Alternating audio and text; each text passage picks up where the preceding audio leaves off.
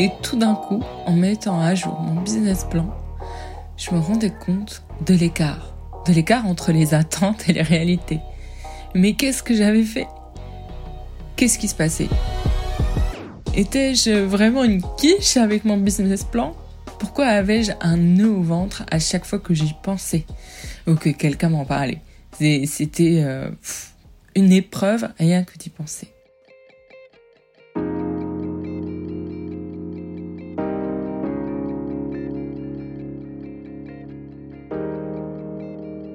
Bienvenue sur Creativity Time, le podcast, journal de bord d'une entrepreneur pas comme les autres. Je m'appelle Boutena et je vous embarque un peu où que vous soyez à travers mon aventure entrepreneuriale. Et aujourd'hui, je voulais aborder avec vous la question du business plan. J'avais prévu une autre thématique, mais sur Instagram, vous avez choisi. Plusieurs d'entre vous. C'est pour ça que j'utilise le vous. Généralement ici, on se tutoie. Bon, commençons donc. Si tu te souviens bien, durant l'épisode 1, je t'ai raconté pourquoi j'ai eu si peur et j'ai eu envie de tout arrêter. Je t'avais pas tout dit. Ce qui se passait aussi, c'est que il y avait un énorme écart entre le business plan prévu au tout début du démarrage, c'est-à-dire avant même avoir les statuts, avant même euh, d'avoir des prospects réels, euh, j'avais commencé à écrire mon business plan pour me guider et, euh, et il avait rien à voir avec ce que ce que je vivais un peu moins d'un an plus tard, on va dire neuf mois plus tard. Mais que s'est-il passé? Je te dévoile ici, durant cet épisode, trois principes clés que j'ai retenus depuis sur l'utilisation, la construction et le suivi du business plan. Le business plan est un mot, enfin une expression, un outil qu'on retrouve un peu partout. Dès qu'on ouvre un livre sur l'entrepreneuriat, démarrer son entreprise, c'est un sujet qui arrive tout de suite. Remettons dans le contexte, le business plan a quelque chose de d'intéressant pour commencer, pour avoir une idée euh, vague de ce que va être son, son business model, mais c'est surtout que c'est un outil qui permet de demander de l'argent. C'est pour ça que pour beaucoup, c'est hyper important, parce que euh, c'est avec cet outil-là que le banquier ou que euh, le love money qui va te donner de l'argent va va valider, on va dire, euh, tes, objectifs ou pas du tout. Mais a priori, euh, ce business plan comme ça, tout vide, ne dit pas grand-chose de ta stratégie. Et c'est pour ça que il est important de, de se rappeler comment le construire et comment le, le réaliser et le suivre.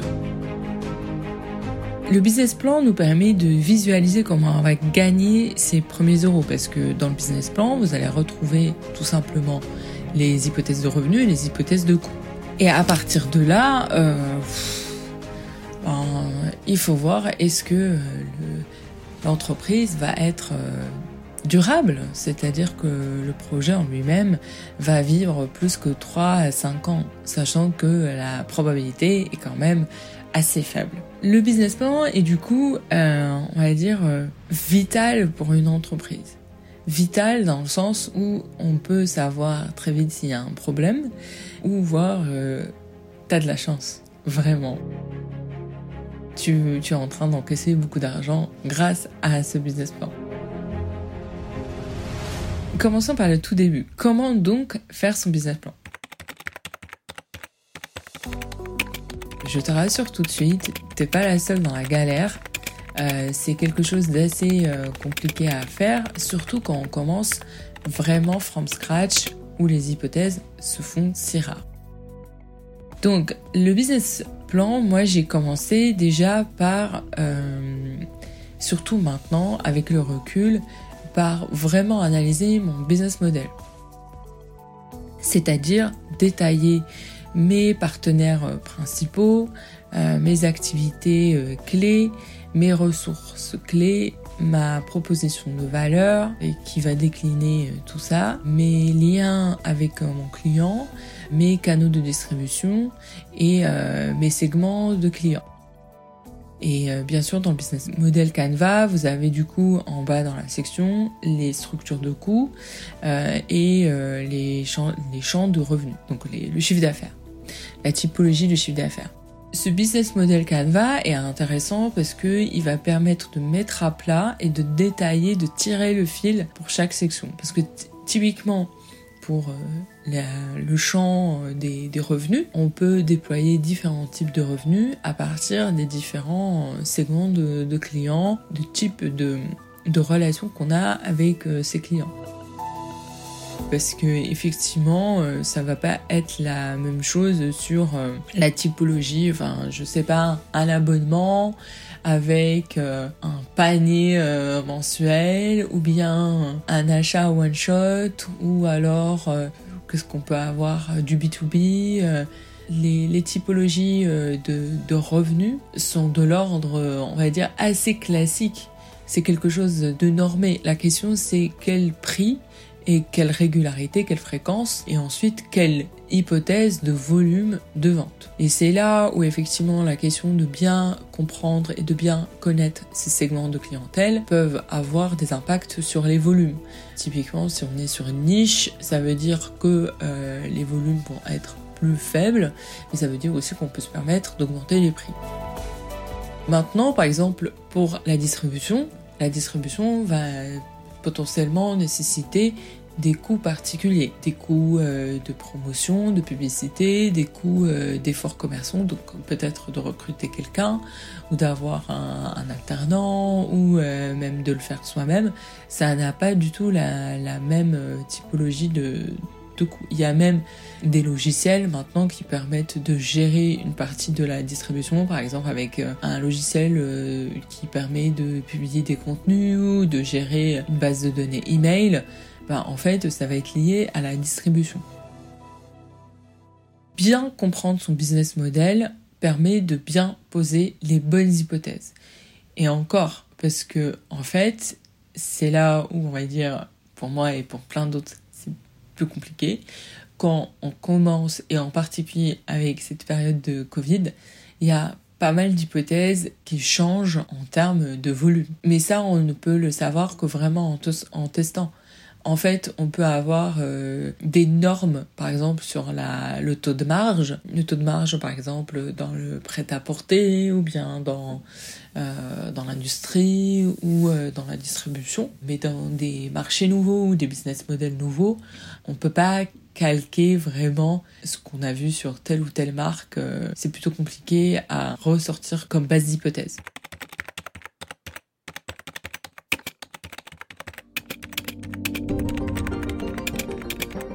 Le, deuxième point, le deuxième principe clé pour moi sur lequel il faut travailler quand on commence à bien étudier son business plan ou à le mettre à jour pour se rassurer, c'est de se rappeler à qui il est destiné. Et là, pour le coup, on va dire que un business plan il est destiné d'abord à toi, ça c'est la première chose, il est destiné à toute personne qui pourrait entrer dans le capital ou qui pourrait donner de l'argent avec des contreparties évidemment.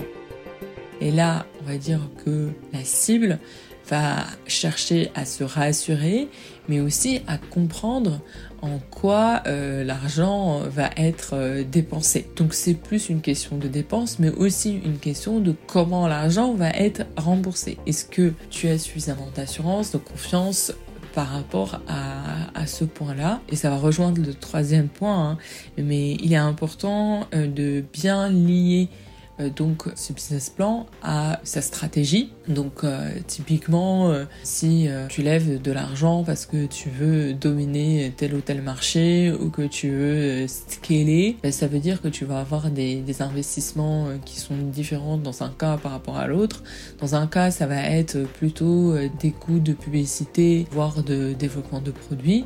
Dans un autre, ça va être euh, de l'automatisation, des logiciels, repenser ses process. Et donc pour ça, ce n'est pas du tout la même logique. Et ça, l'actionnaire ou le banquier va chercher à le comprendre, à le challenger, à la remettre en question et à bien comprendre comment tu vois les choses et, ce vers quoi tu veux aller.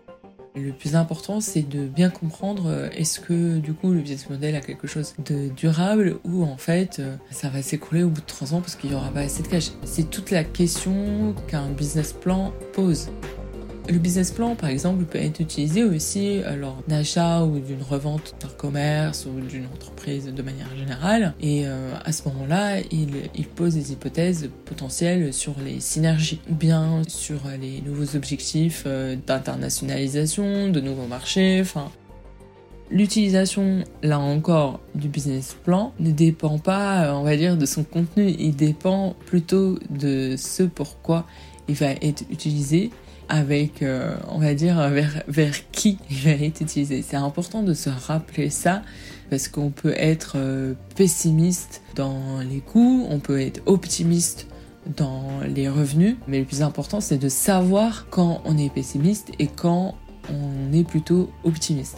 Ces deux postures sont importantes parce qu'on peut avoir euh, différents scénarios de business plan et d'ailleurs, euh, sens-toi libre de faire un différent business plan et de voir celui avec lequel tu es le plus à l'aise, qui te fait le plus rêver, qui te donne envie. Et c'est effectivement un dernier point sur cette, euh, ce deuxième principe, le business plan. T'es aussi destiné, toi qui diriges ton entreprise, qui est entrepreneur, et c'est pour ça que je me rappelle moi aussi cet élément-là, parce que c'est fou que cet outil qui est en même quand même assez important et indispensable pour la conduite de l'entreprise, génère autant euh, d'inquiétudes et d'angoisses liées à notre rapport à l'argent, à notre inquiétude vis-à-vis de l'avenir, voire surtout à la posture par rapport à l'échec.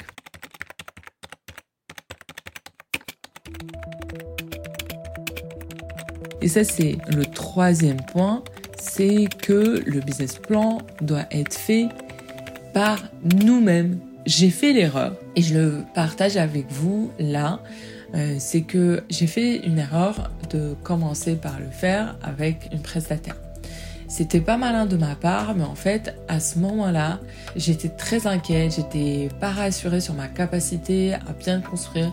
Et pourtant, il m'était destiné qu'à moi seule. Et même à moi seule, je ne me faisais pas confiance à bien le conduire. Et c'est dommage, hein, mais en fait, j'arrivais pas à me sortir de cette angoisse à le construire moi-même. Donc j'ai fait appel à de l'aide pour le poser. Ça m'a été utile pour connaître, on va dire, les normes ou les bases de coûts classiques que je vais te citer euh, là. C'est typiquement le coût euh, d'un dépôt de marque, le coût de la TVA, les hypothèses sur la TVA à poser, la question du CFE, l'IS, tout ce qui est lié à une réglementation de manière générale. Effectivement, ça peut être intéressant ou euh, soit la réglementation, soit euh, les coûts récurrents dont j'allais avoir besoin typiquement pour euh, l'expertise comptable et le pilotage financier si j'en avais besoin. les, les coûts, par exemple, aussi par rapport à un recrutement. Au moment où j'avais fait ça, je me posais la question sur la charge de travail pour recruter une personne en plus et comment je pouvais visualiser ça. Ça, ça m'a été utile de recourir à une prestation. Mais je regrette de ne pas avoir posé moi-même, même si j'ai fait le gros du travail. Mais en fait, euh, rien que l'idée d'ouvrir ce fichier me mettait en angoisse totale ce qui est complètement aberrant, j'en conviens, mais en fait c'était les, euh, les premières semaines, j'avais l'impression d'être dans une situation d'imposture et que je maîtrisais pas du tout les hypothèses de revenus. Ce qui était le cas, hein, euh, je maîtrisais pas du tout les hypothèses de revenus parce que je venais de commencer et que il paraît euh, compliqué de, de, toucher du doigt la matérialité de, de, ces, euh, de ces hypothèses. Maintenant, je pense que avec le temps, voilà, là, j'ai plus de capacité à identifier ces fameuses normes de marché. à comprendre l'effort commercial. Et là, par exemple, il y a quelques jours, j'ai vu passer un chiffre euh, intéressant sur euh, le pourcentage de conversion entre la base d'email et les clients. Donc ça donne un peu plus d'idées sur la capacité à transformer une base d'email en chiffre d'affaires. Et ça, typiquement, ces hypothèses-là, euh, je les avais pas forcément à ce moment-là. Et encore plus l'hypothèse de la tendance de croissance hypothèse de tendance de croissance, on peut se dire en fait euh, je vais faire euh, fois 10 000 euh, en une année pour l'attraction. C'est possible, mais qu'est-ce que je vais pouvoir mettre en face pour tenir la cadence de cette capacité. Et ça, effectivement, on se le pose pas forcément quand on fait le business plan à ce niveau-là. On se pose toujours la question de combien je vais avoir de chiffre d'affaires, mais on se pose pas la question de si j'ai tant de chiffre d'affaires, combien j'aurais besoin de produire pour tenir ce chiffre d'affaires et ma promesse et même ma capacité de service. Donc euh, service après-vente, euh, service de livraison, euh, ma qualité de service de manière générale pour honorer ma promesse et mes bénéfices clients. C'est un élément qui est important pour ajuster. Il n'y a pas que le chiffre d'affaires derrière ça a des, hypothèses qui sont très importantes en termes de business model, euh, comme je le disais, de chaîne de valeur. Donc, euh, donc voilà, c'est les grands principes sur lesquels je t'invite à décliner avant de, enfin, à y penser avant de commencer à te pencher sur l'exercice du business plan ou à le remettre à jour. Je t'encourage à aussi, euh, on va dire, poser ta vision. Ça, c'est la suite du troisième principe clé. Poser ta vision sur qu'est-ce que tu souhaites faire avec ton entreprise, comment tu souhaites l'atteindre? Est-ce que tu te vois dans un bureau avec plusieurs équipes? Est-ce que tu te vois avec euh, le fait de te faire racheter? Est-ce que tu te vois avec euh, une chaîne de franchise?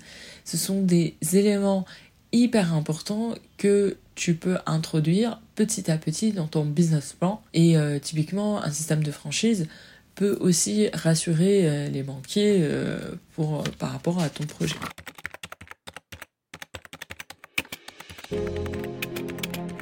Un dernier point euh, que je t'offre particulièrement en fin d'épisode, c'est un quatrième principe du coup euh, qui m'a été, euh, on va dire, inspiré par Sophie, euh, qui m'a demandé il y a quelques jours si j'avais des idées sur le revenu, par exemple, sur une chaîne hyper connue qui commence avec un Y et qui finit par BE. Donc je lui réponds les hypothèses que j'avais en tête sur euh, ces, ces, données de monétisation. Mais par contre, j'ai complété en lui disant attention, n'oublie pas, quand tu fais ton BP ton business plan sur la base de la monétisation sur cette chaîne-là, euh, n'oublie pas que il faudrait que pour avoir des vues, que ton pour respecter ta monétisation, que tu arrives à produire des vidéos qui sont d'une super bonne qualité, euh, qui sont attractives, qui génèrent euh, cette viralité.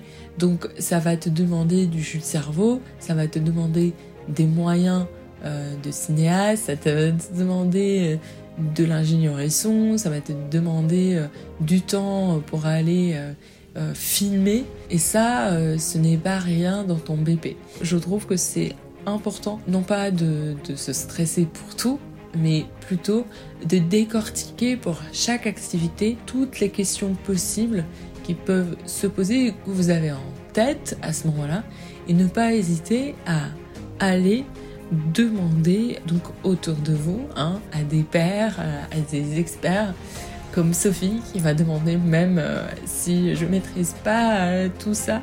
Je lui ai répondu avec les informations que j'avais, mais je trouvais que c'était euh, très intéressant de ne pas le faire toute seule parce que c'est comme ça qu'on va arriver à raccrocher des wagons et avoir des informations qu'on ne trouve pas forcément sur Google et qui sont des informations parfois qui sont plus confidentielles et donc euh, qui sont plus précieuses.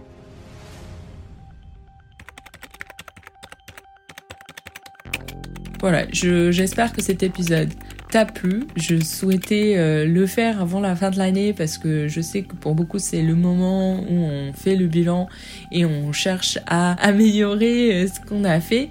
Mais rappelez-vous que le business plan n'est que la partie visible de votre ambition et ce pourquoi vous vous êtes engagé alors pourquoi en avoir peur? Je vous pose la question ici. Moi j'ai mon idée sur mon cas. Je, te pose aussi la question à toi qui m'écoute de ne pas euh, faire l'autruche et surtout d'arriver à te poser la question pourquoi le business plan te fait si peur que ça? Le fait d'arriver à trouver une réponse va peut-être te libérer et euh, arriver à en faire un allié car au final le business plan est censé nous rassurer, nous guider pour la suite parce qu'il il est l'incarnation, on va dire, de plusieurs étapes, de la stratégie, de notre business model et enfin de notre business plan qui euh, va s'incarner avec des indicateurs qu'on va pouvoir piloter au fil euh, du temps et au fil de l'année. En particulier quand on a une plus grande euh, équipe et qu'on a besoin d'avoir une vision commune et une vision transparente de la santé de l'entreprise. Donc c'est aussi un outil de communication et on va dire de, de travail commun et qu'il ne faut pas du tout mettre de côté. Voilà, j'espère qu'avec ça, tu es prête à exploser cette année. Je t'ai partagé un peu mes difficultés. N'hésite pas à m'écrire en direct sur la page Instagram Creative Tea Time ou à me contacter euh, sur mes pages personnelles euh, si tu veux témoigner ou me poser des questions. J'essaierai d'y répondre euh, le plus rapidement possible. N'oublie pas que pour exploser, tu as besoin de tes ambitions, tu as aussi besoin d'argent et le BP, c'est hyper utile. N'oublie pas aussi de me laisser des étoiles et un avis sur Apple Podcast, voire de le partager autour de toi. J'en serai infiniment reconnaissante et surtout, ça me motivera pour la suite. Je vais pas te parler de mon business plan pour ce podcast car franchement, on va dire en termes de revenus, ce n'est pas du tout euh, le cas, enfin, ils sont pas particulièrement existants. Allez, je te souhaite une excellente journée et je te dis à très bientôt avec un épisode spécial sur, on va dire, euh, la question du rôle modèle féminin et de ce que j'en fais moi ici. Allez, à très bientôt.